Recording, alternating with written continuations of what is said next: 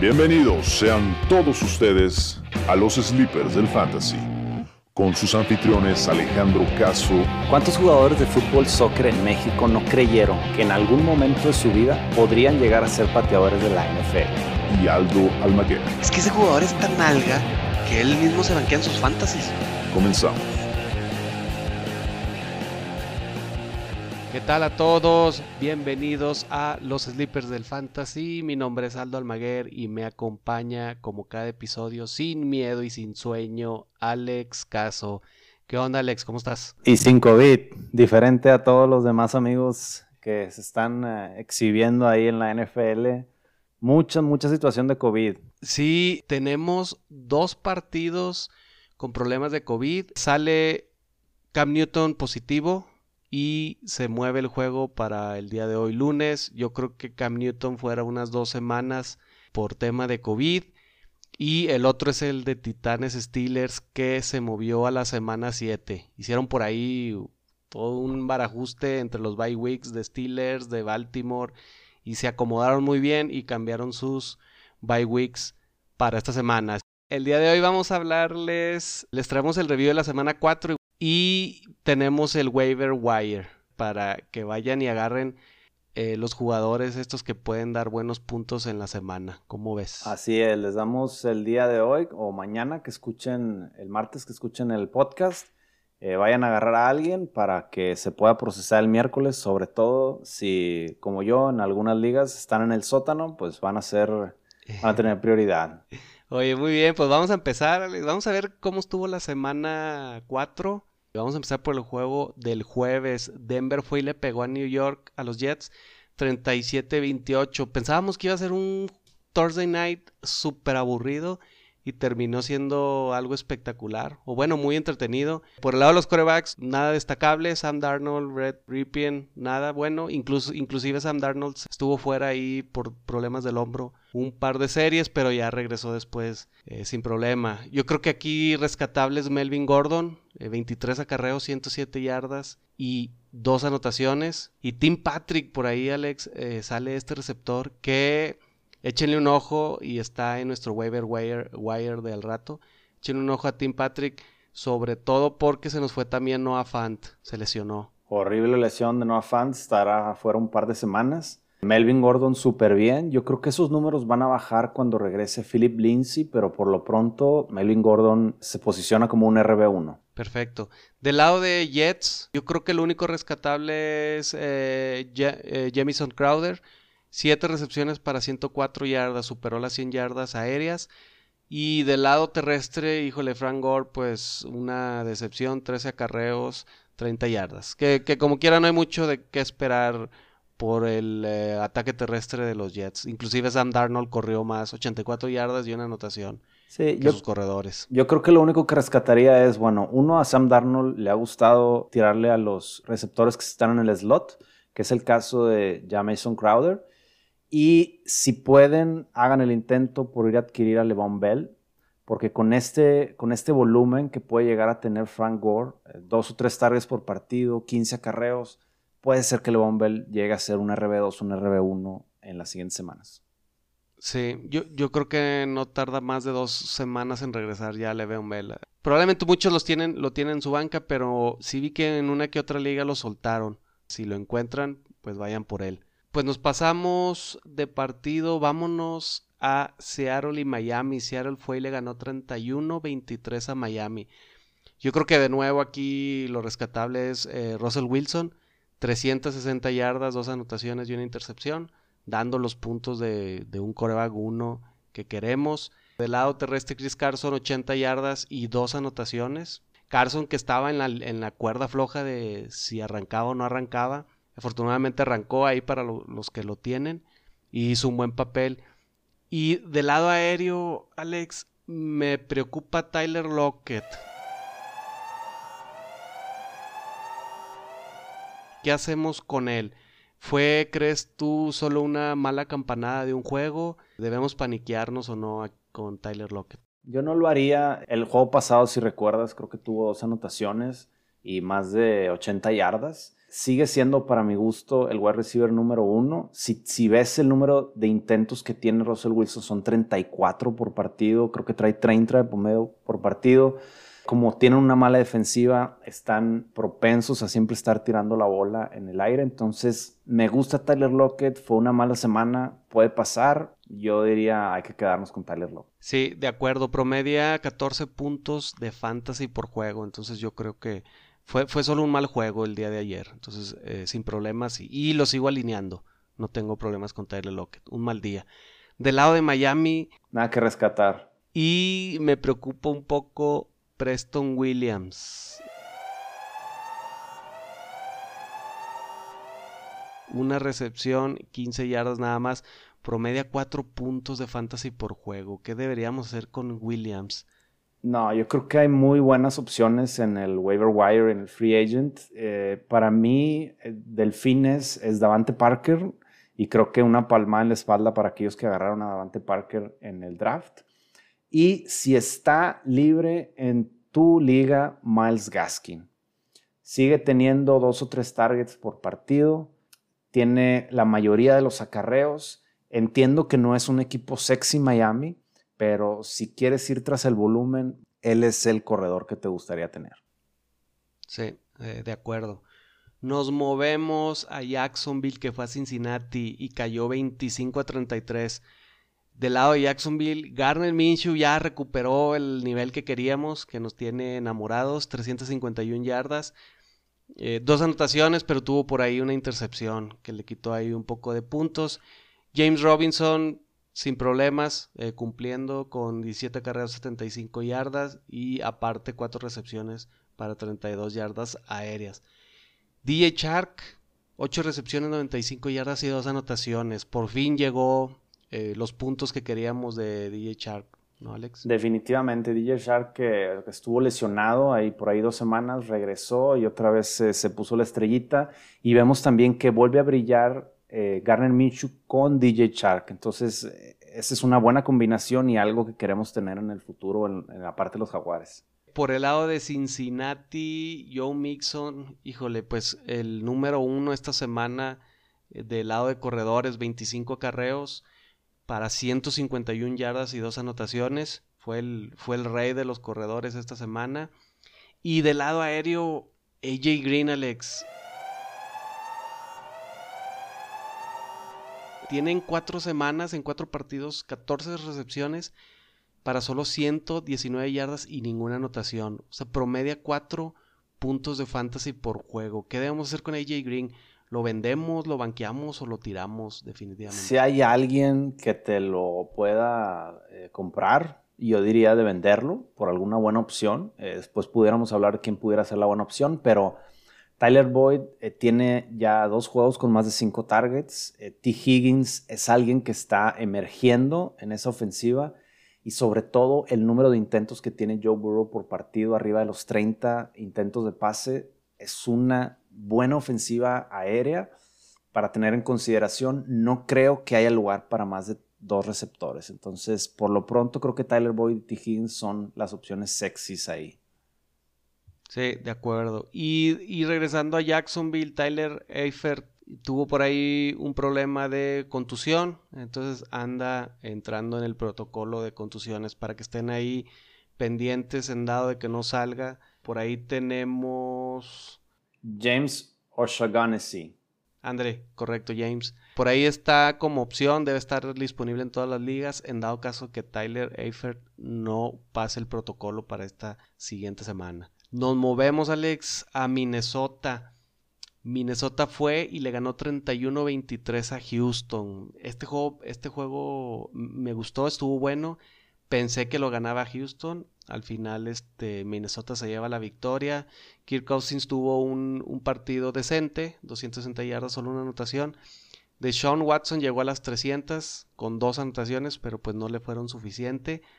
Y por el lado terrestre de Vikingos, pues Dalvin Cook ahora sí sigue dando esos números que nos gusta. 27 acarreos para 130 yardas y dos anotaciones. Definitivamente el ataque de Vikingos es por tierra. Y agregaría también la defensiva eh, creo que la defensiva de Vikingos es mucho mejor de lo que se le da crédito por tierra.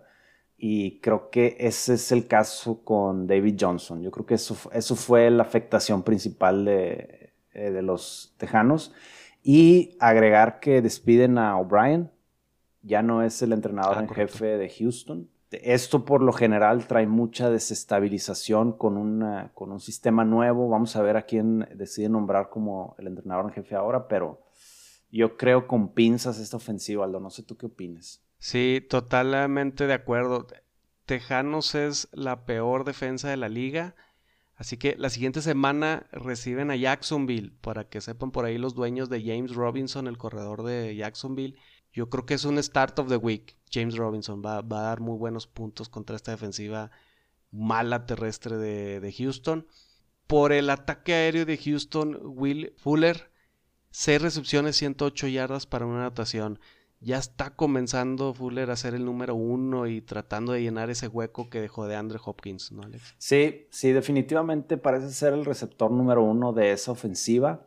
Eh, Will Fuller me da un poco de pendiente por su historial de lesiones y también por su... eh, siento que es un poco inconsistente o, el hecho de que Deshaun Watson no tenga un receptor favorito y reparte mucho la pelota eh, me da un poco de miedo con Will Fuller, pero definitivamente el wide receiver uno de, de esa ofensiva. Y yendo a Minnesota, Adam Tiller y Justin Jefferson, ambos con más de 100 yardas aéreas, 12 recepciones entre los dos y Adam Tillen se lleva una anotación.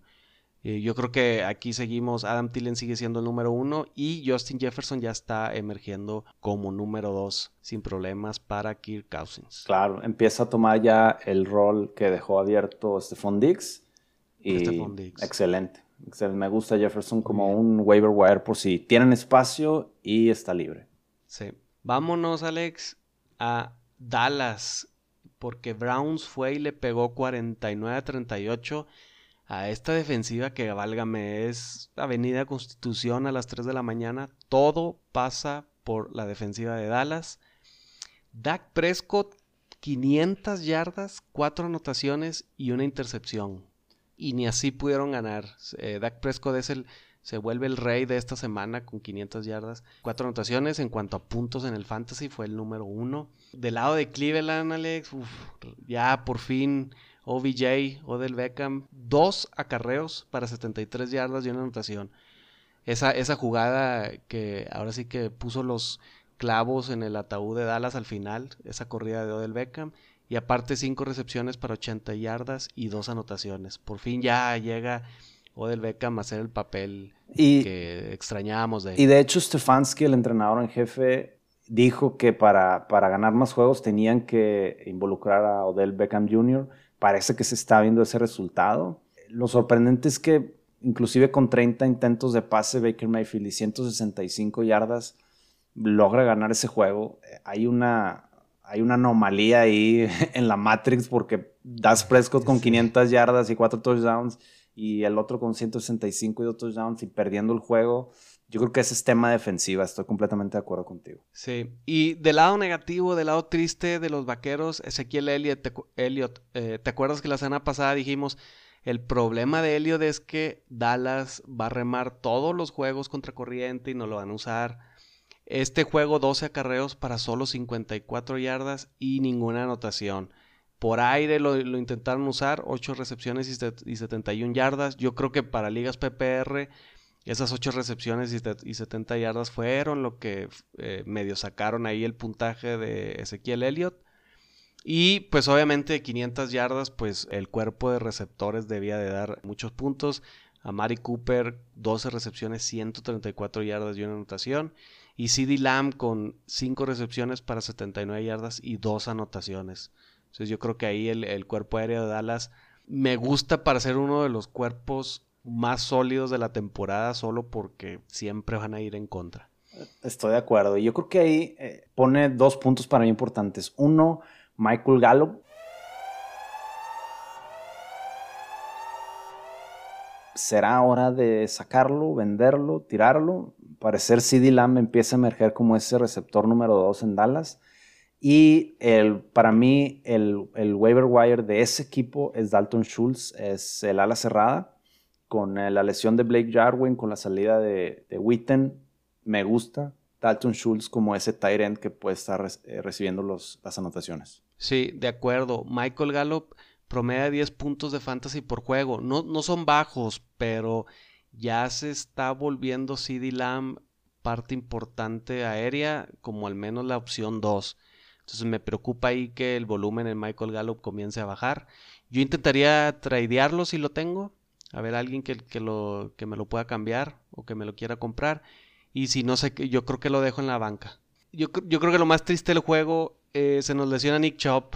Alex tiene problemas de rodilla. El día de hoy iba a ser el MRI a ver qué, cuáles son los resultados. Lo reemplaza Karim Hunt, que creo que no va a haber problema en el lado terrestre de Cleveland sin Nick Chop. Y por ahí The Ernest Johnson. Yo creo que The Ernest Johnson también va a dividir acarreos con Karim Hunt. The Ernest Johnson está en todas las ligas. Por si le surge un corredor, ahí van a tener a The Ernest Johnson como buena opción, corredor de Cleveland. Definitivamente, yo creo que esa es la noticia del día. Obviamente Karim Hunt se va para arriba y Ernest Jones Esperemos que le sigan dando ese volumen de carga que tuve 13 acarreos por 95 yardas. Sí. Vámonos, Alex, a Washington porque Baltimore fue y le pegó 31 a 17 al fútbol team de Washington. Lamar Jackson, un, un juego muy apenas decente para lo que es su nivel. 190 yardas, dos anotaciones y una intercepción. Me gustó del lado de Washington lo que hizo Antonio Gibson, el novato, 13 acarreos para 46 yardas y una anotación. Me gustó por el lado de los acarreos, ¿no? Ya se ve que él es el, líder de corredores. Al menos llegó a la zona de anotación en este partido, eso le dio puntos. Y también por aéreo, cuatro recepciones para 82 yardas aéreas. Entonces me, me gustó que lo están usando también por aire, sobre todo para ligas PPR. Y regresando a Baltimore, pues Mark Andrews, muy buenos puntos como ala cerrada. Ya regresó otra vez al nivel que, esperábamos de Mark Andrews. Tres recepciones, 57 yardas y se llevó dos anotaciones. Yo pondría ahí una alarma roja. Quizás en Mark Ingram, Aldo. ¿Tú qué opinas? ¿O solamente ocho acarreos? Ahí parece que están dividiendo todos los acarreos entre J.K. Dobbins y Gus Edwards. Mark Ingram se lleva la anotación, pero solo 34 yardas. ¿Valdrá la pena conservarlo? ¿Hay que hacer un trade? Eh, yo intentaría hacer un trade. No sé si alguien me trae si no, yo creo que lo suelto o lo dejo en la banca para cuando mis corredores elite eh, estén en bye week. Ya habíamos mencionado, pero el backfield de Baltimore es una cosa inestable. Inestable. Gus Edwards ahora fue líder en acarreos cuando el juego pasado fue Mark Ingram, cuando el antepasado es J.K. Dobbins. Entonces no, no sabemos no sabemos qué sucede aquí y mucho menos con Lamar Jackson que también ah, obtiene el mismo número de acarreos que el número uno de ese juego y siempre se lleva la anotación. Mm. Entonces yo no me meto con el backfield de Baltimore nunca. Sí, otra cosa en Washington es hay mucho murmullo atrás de Dwayne Haskins Jr. Parece ser que ya quieren banquearlo. Eso pudiera dar la posibilidad a ver el regreso de Alex Smith. Si ese es el caso, Alex Smith es un jugador más de bolsa de protección, lo cual puede significar más pases y más movimiento aéreo, tanto para Logan Thomas en el tight end como para Terry McLaurin. Hay que estar ahí al pendientes. Sí, de acuerdo, que no mencionamos, pero Terry eh, más de 100 yardas, 118 yardas y 10 recepciones. Con Alex Smith va a tener todavía aún más volumen. Nos movemos a Detroit porque New Orleans fue y le pegó 35 a 29 a los Leones, Alex. Drew Brees, un juego decente, 246 yardas, dos anotaciones, una intercepción. Matthew Stafford ya con tres anotaciones, llegó muy apenas a las 200 yardas con 206. Lo que me gustó aquí fue el, pues yo creo que ambos ataques aéreos, sobre todo Kenny Goladay con cuatro recepciones, 62 yardas y una anotación. Ya, ya viene Kenny Goladay a establecer eh, su carga de trabajo un poco mayor. Y por el lado de New Orleans, Trequan Smith, Alex, cuatro recepciones, 52 yardas y dos anotaciones. Me gusta, se está estableciendo, está aprovechando la ausencia de Michael Thomas y puede ser un buen elemento a agregar. debe estar disponible en al menos el 50% de las ligas. Sí, y ya lo habíamos dicho en episodios pasados, Aldo, eh, Trequan Smith como un waiver wire, pero sí hay que estar al pendiente de Michael Thomas, que creo que va a quitar todos esos targets una vez que, regrese.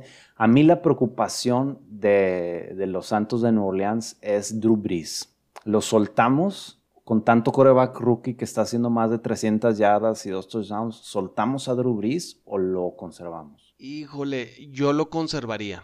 Sí, creo que todavía sigue siendo, digo, es un coreback eh, poquito arriba de mediación, un tier 3 por ahí, pero creo que es un poco más consistente que, ah, que los rookies, que Burrow o que Justin Herbert de Chargers.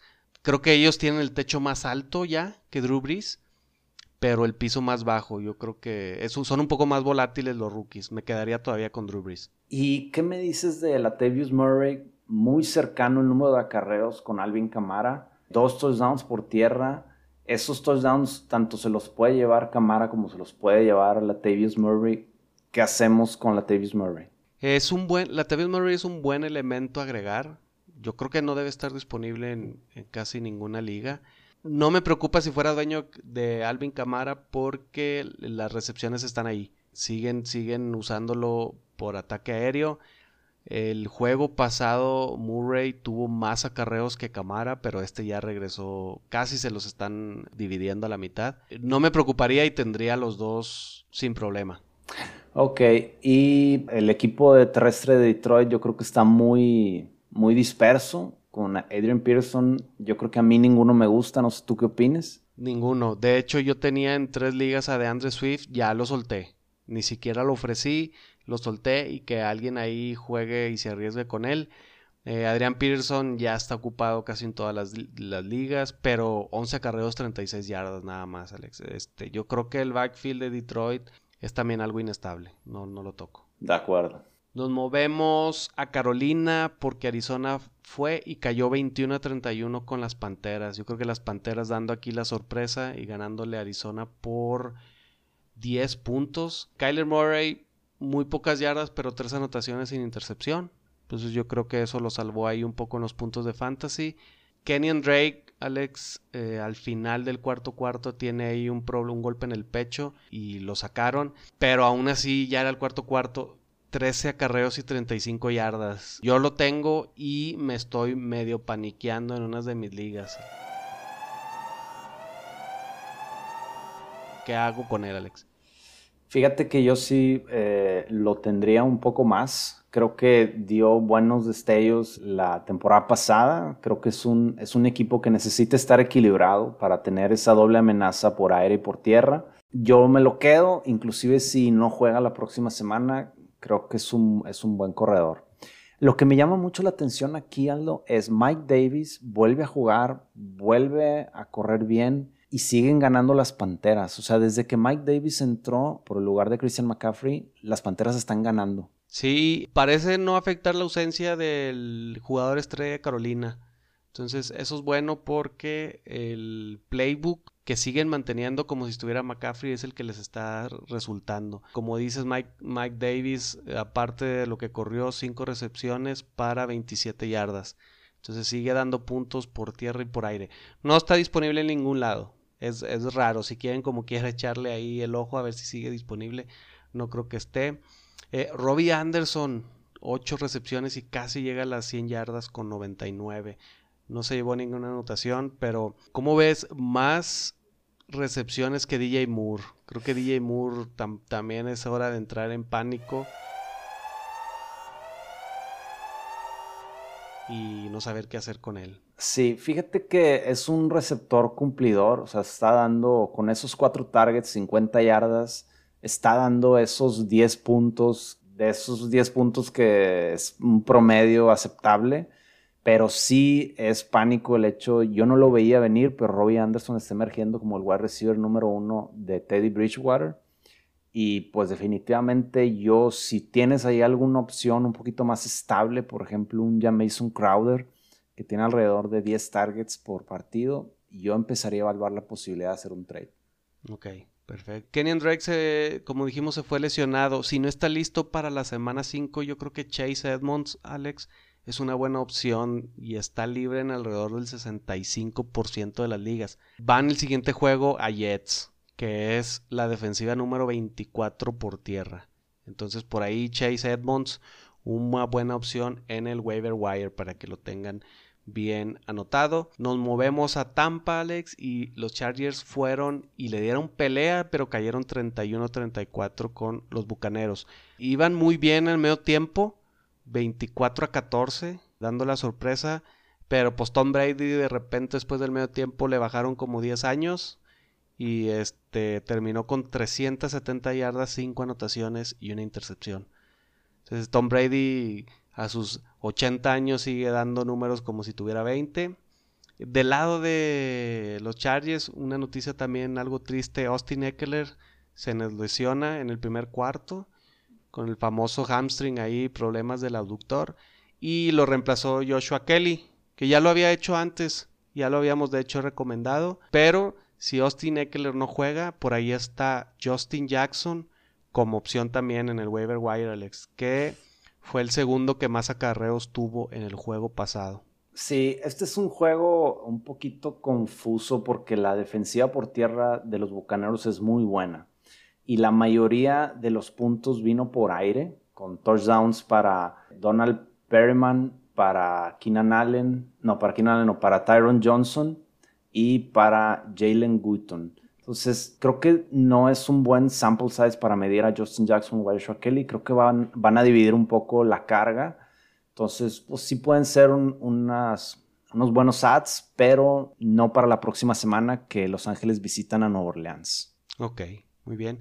Y del lado de Tampa, el lado del ataque aéreo, pues Mike Evans arriba de 100 yardas con 122 y una anotación. Y Scotty Miller con 83 yardas y una anotación. Igual OJ Howard 50 yardas y una anotación.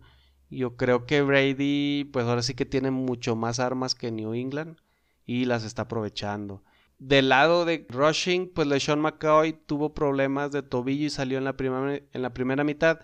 No creo que haya un impacto porque pues está Ronald Jones ahí como el líder de acarreos y si no está Kishon Baum, ahorita que no está Fournette, yo creo que no va a haber mucho impacto en, esa lesión de LeSean McCoy. Algo importante ahí en ese juego es la lesión de OJ Howard, que parece que ya confirmaron que va a estar fuera toda la temporada. Entonces ahí sería Cameron Braid, el tight end agregar de o Gronkowski eh, los Titans potenciales para agregar en, ese equipo. De acuerdo. Nos movemos a Los Ángeles porque fueron los gigantes y cayeron 9 a 17 contra Los Ángeles Rams. Del lado de Rams, aunque ganaron, se esperaba un poco más, más de puntos por el lado de Rams. Jared Goff decepcionó un poco con 200 yardas y solo una anotación. Eh, igual Malcolm Brown, Malcolm Brown con 37 yardas y Daryl Henderson con 22 yardas, Alex. ¿Es hora de paniquearme si tengo a Daryl Henderson Jr.?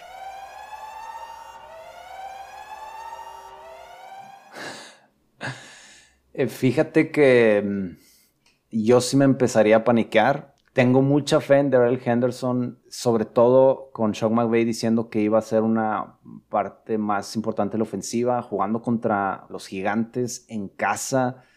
Me llamó mucho la atención este juego. Hay que esperar la próxima semana. Yo lo voy a seguir teniendo y vamos a esperar la próxima semana cómo les va. No sé tú qué opinas. Sí, van a Washington la otra semana, entonces creo que es una buena oportunidad todavía para dejarlo y yo creo que esta sería la prueba final de Daryl Henderson. Sobre todo ver ese, esa carga de trabajo contra Malcolm Brown, a ver quién es el que más acarreos tiene.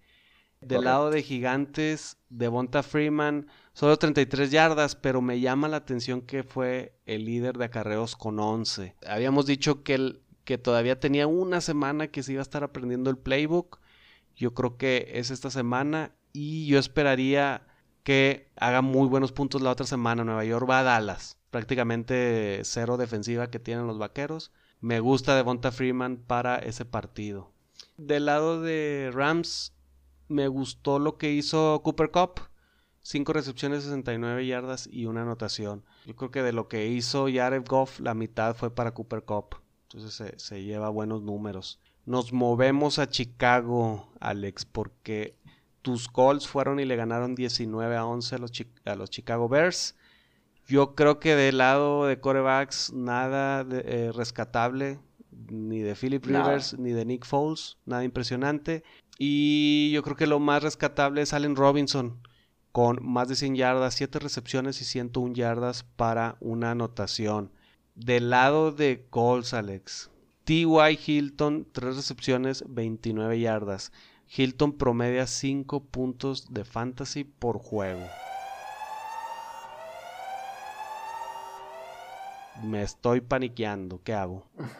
Eh, fíjate que la ofensiva de los Colts está muy bien equilibrada entre la corrida y el pase. No ves tantos intentos de pase por parte de Philip Rivers y los pases muchas veces son a los corredores, entonces son yardajes eh, cortos. Yo siempre haría hacer un trade por T. Hilton, aunque tienes que considerar que Pittman Jr. y el otro receptor rookie están fuera por lesión. Entonces, este y el próximo juego contra Cleveland deberían de ser juegos en los que se empiezan a lucir más. Entonces, quizás espérate. Si el próximo juego da un buen puntaje T.Y. Hilton, yo sería de venderlo alto.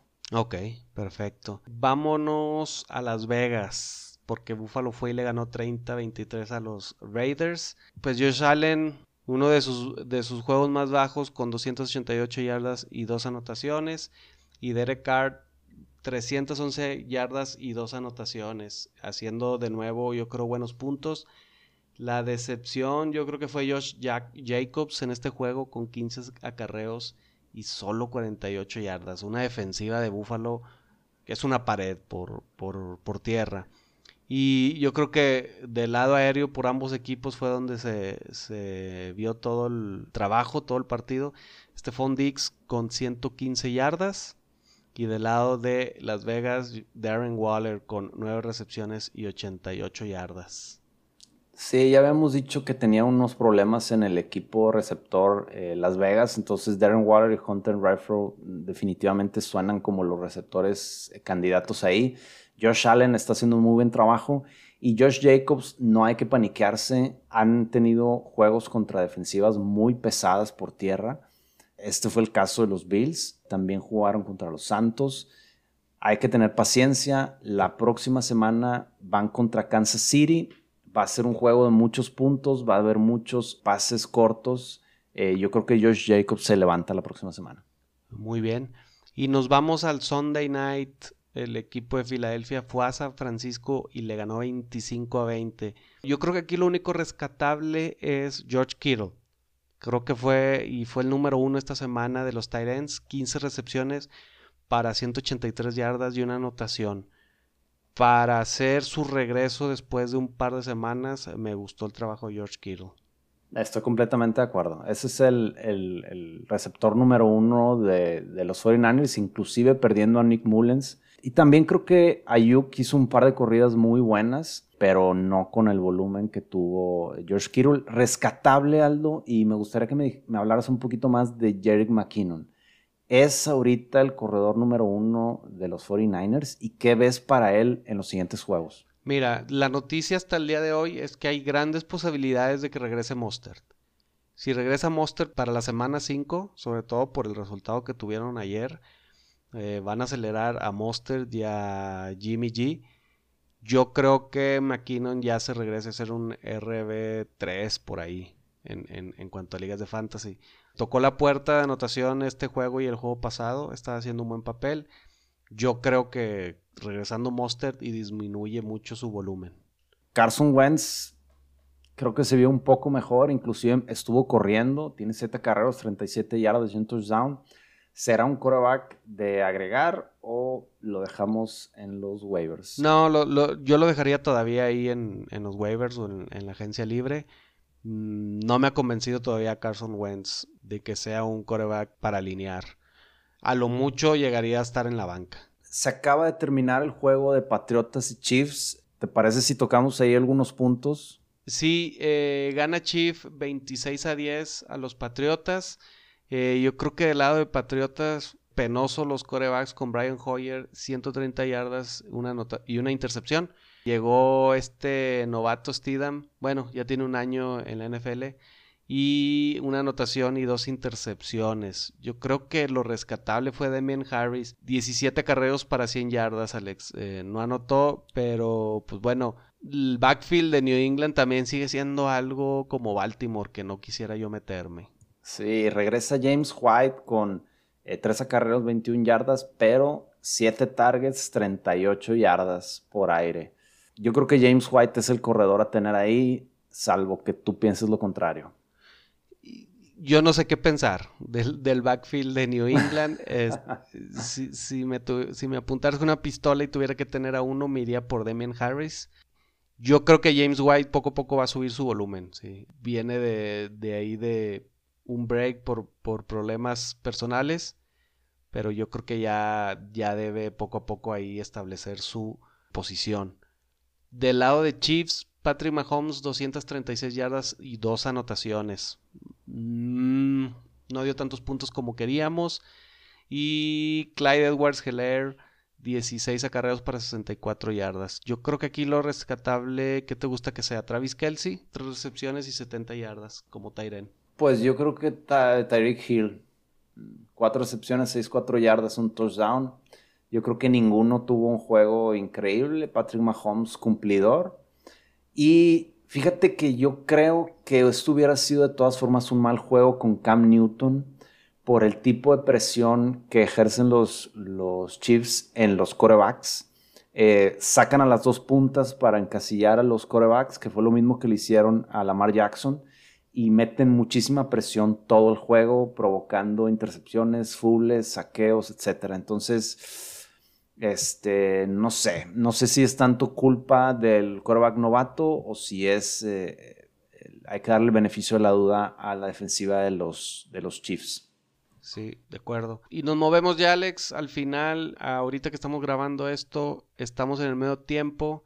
Nos falta un minuto del juego de Green Bay y Atlanta. Green Bay gana 13 por 3. Oye, bueno, cerramos ya lo que pasó en la semana 4 y vámonos para, antes de acabar el episodio, con el waiver wire, Alex.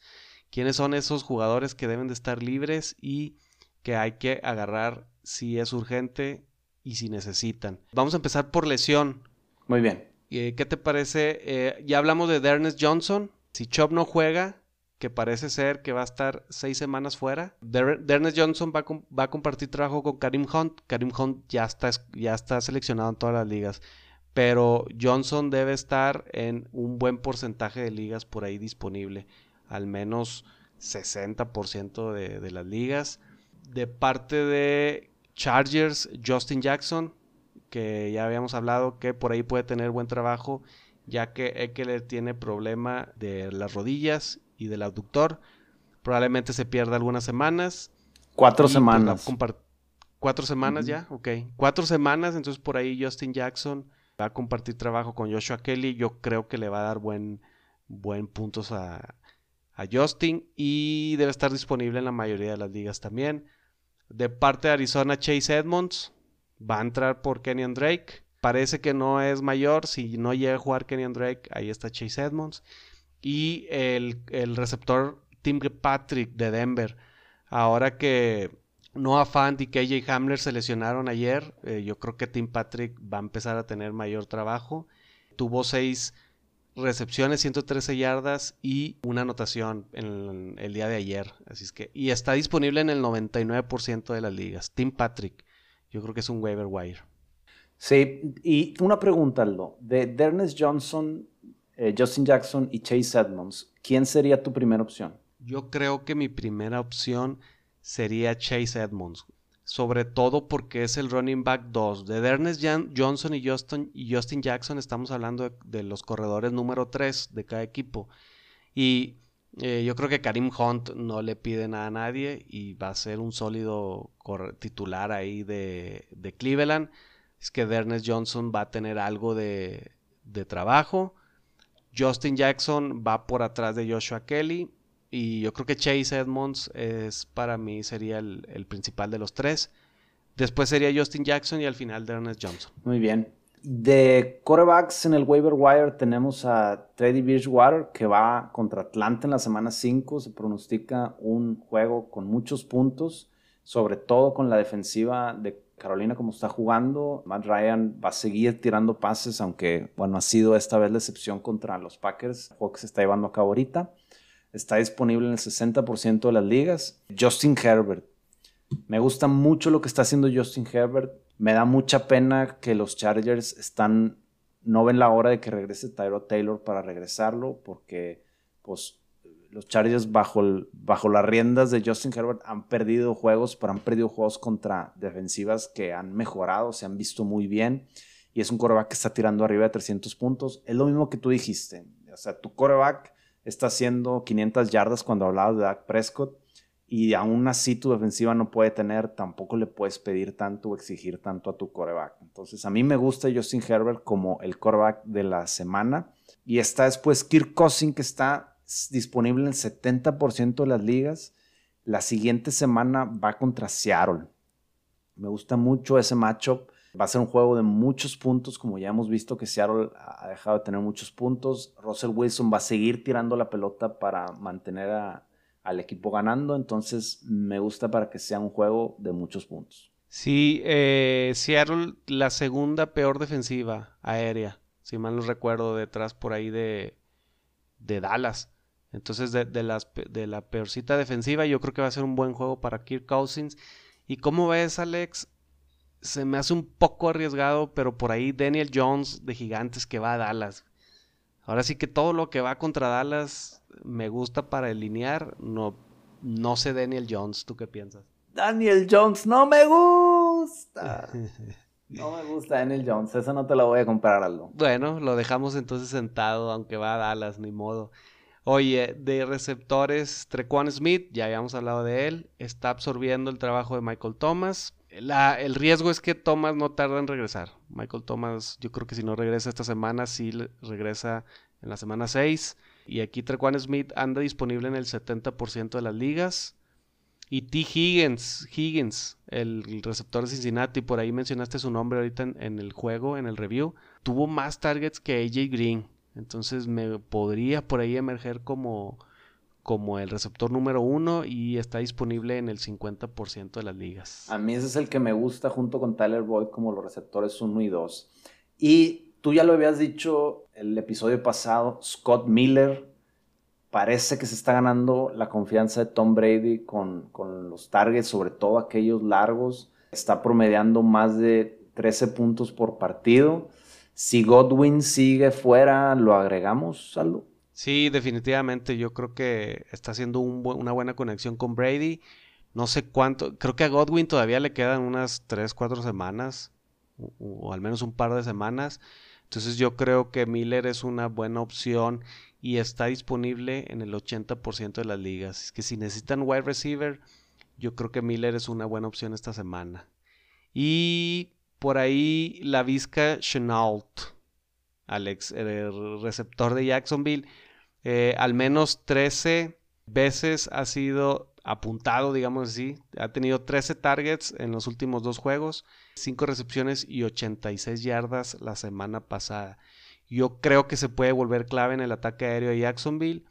Sobre todo si sucede el efecto que le llamamos nosotros Julio Jones, donde todo el mundo va con DJ Shark yo creo que por ahí la Vizca Chanel va a ser una buena opción alterna para Garner Minshew y está disponible en el 80% de las ligas. Sí, la mayoría de esos targets eh, de la Vizca Chanel llegaron eh, la semana pasada, no esta que acaba de pasar, sino la semana 3.